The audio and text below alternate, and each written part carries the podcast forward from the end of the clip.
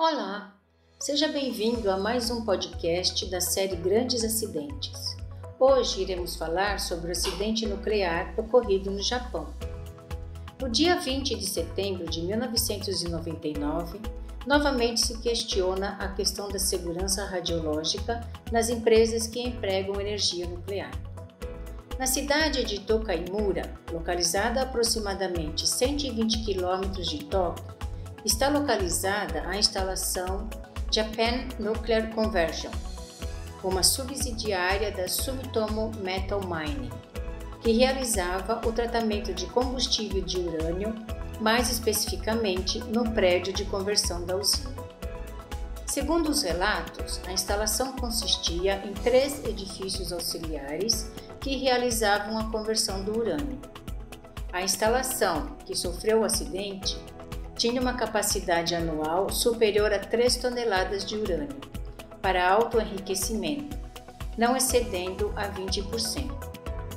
Nesta instalação era produzido o pó concentrado de óxido de urânio, a partir da transformação do hexafluoreto de urânio e não funcionava continuamente.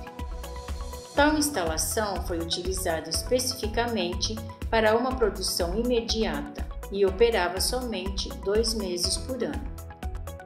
Quais foram as causas desse acidente? O processo de enriquecimento de urânio é feito convertendo previamente o urânio em um composto, o hexafluoreto de urânio, que é gasoso em condições normais. A segunda etapa é a conversão do urânio enriquecido na forma de hexafluoreto de urânio em óxido de urânio, que era obtido em um tanque com uma solução aquosa de nitrato de uranilo. O composto é convertido por precipitação e sedimentação e posteriormente por calcinação em pellets de combustível de cerâmica, que constituirão os elementos combustíveis de alguns reatores nucleares.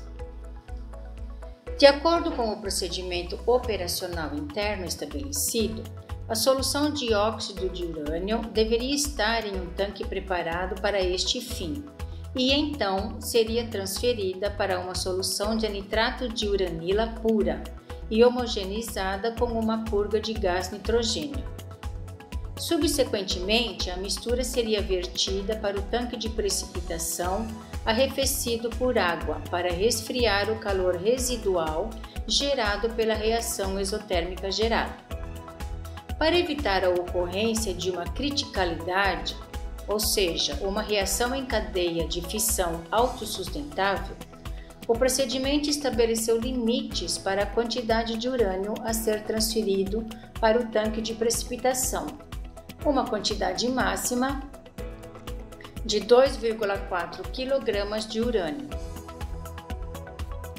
procedimento de trabalho foi modificado em novembro de 1996, sem a avaliação e permissão das autoridades regulatórias competentes, permitindo o tratamento da dissolução do óxido de urânio em baldes de aço inoxidável, que não cumpriam as medidas apropriadas. Esse novo método de trabalho foi realizado várias vezes antes do acidente. Assim, ao preparar o combustível do reator em setembro de 1999, os trabalhadores dissolveram o pó de U3O8 em ácido nítrico nos baldes de aço inoxidável. A solução usada de 16 litros de óxido de urânio enriquecido a 18,8% de urânio 235 foi distribuída em quatro baldes de aço inoxidável para serem despejados no tanque de precipitação. Na manhã de 30 de setembro, quando o volume chegou a 40 litros, o equivalente a 16 quilos de urânio, muito maior do que a quantidade inicialmente limitada, a massa crítica necessária para iniciar uma reação de fissão nuclear foi alcançada, mantida acompanhada da emissão de nêutrons e radiação gama. Neste cenário, o operador que colocou o sétimo balde de nitrato de urânio no poço percebeu que havia um clarão azul, chamado de radiação de Cherenkov. Imediatamente, esse operador e outro que estava próximo da pia sentiram mal-estar, dor, náusea, falta de ar e, após alguns minutos, ao chegarem na sala de descontaminação, eles estavam vomitando e perdendo a consciência. Esse acidente, diferentemente de Chernobyl, não gerou uma explosão. O resultado da reação era radiação nuclear gama intensa e nêutrons no tanque de sedimentação, o que gerou o disparo do alarme e provocou as ações na detecção do local de acidente. Foram evacuadas 161 pessoas de 39 edifícios residenciais em um raio de aproximadamente 350 metros da instalação, que após dois dias puderam retornar para seus lares. Depois de 11 horas do início do vazamento, o nível da radiação gama era de 0,5 mil milisievert por hora, medido em torno da instalação. Depois de 11 horas do início do vazamento, o nível de radiação gama era de 0,5 milisievert por hora, medido em torno da instalação. A reação de fissão de, da cadeia nuclear continuou intermitentemente por aproximadamente 20 horas. A reação foi interrompida quando água foi adicionada para o resfriamento em torno do tanque de decantação. A água desempenhou um papel de um refletor de nêutrons e o ácido bórico também foi adicionado ao decantador. Vale lembrar que o boro é um bom absorvente de nêutrons. Neste processo foram envolvidos 27 operadores que também receberam uma certa dose de radiação. A radiação de nêutrons parou junto com a reação em cadeia, mas por algum tempo ainda havia um nível elevado de radiação gama residual dos produtos de fissão que permaneceram no local. Por esse motivo, foi necessário instalar proteção temporária com sacos de areia e outros materiais. Os produtos de fissão nuclear radioativa mais voláteis permaneceram no interior do edifício, devido ao fato de manterem uma pressão mais baixa do que a do exterior, e foram depois recolhidos utilizando filtros de ar de elevada eficiência. No entanto, alguns dos gases radioativos nobres e o iodo 131 entraram na atmosfera. Quais foram as consequências deste acidente?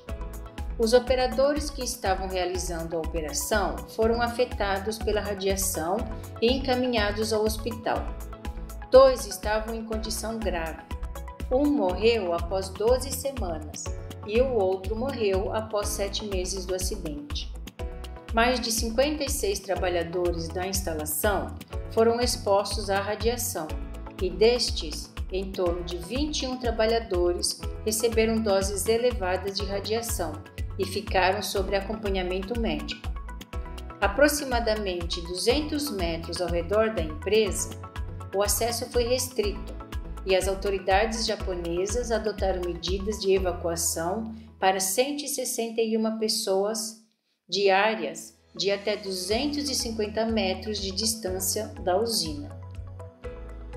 Outra medida realizada foi o diálogo com a população. 310 mil pessoas que viviam em torno de 10 quilômetros de distância foram informadas para não deixarem suas casas até que a situação estivesse controlada. Assim, permaneceram 18 horas em confinamento. Após os procedimentos e adição de ácido bórico à solução do tanque de precipitação e aos sistemas de contenção da instalação, os níveis de radiação voltaram ao normal. Segundo a Agência Internacional de Energia Atômica, os níveis de radiação das áreas próximas à usina, em meados de outubro de 1999, recuperaram os níveis naturais de fundo, a medição do iodo 131 nos solos e vegetação fora da instalação determinou que os alimentos não haviam sido afetados. O acidente foi classificado como nível 4 de acordo com a escala INES, acidente sem risco significativo fora do local. Isso porque as quantidades de radiação liberadas para o exterior eram muito pequenas e dentro dos limites estabelecidos. Mas dentro do local, os danos produzidos nos equipamentos e barreiras biológicas foram significativos, além da exposição fatal dos trabalhadores.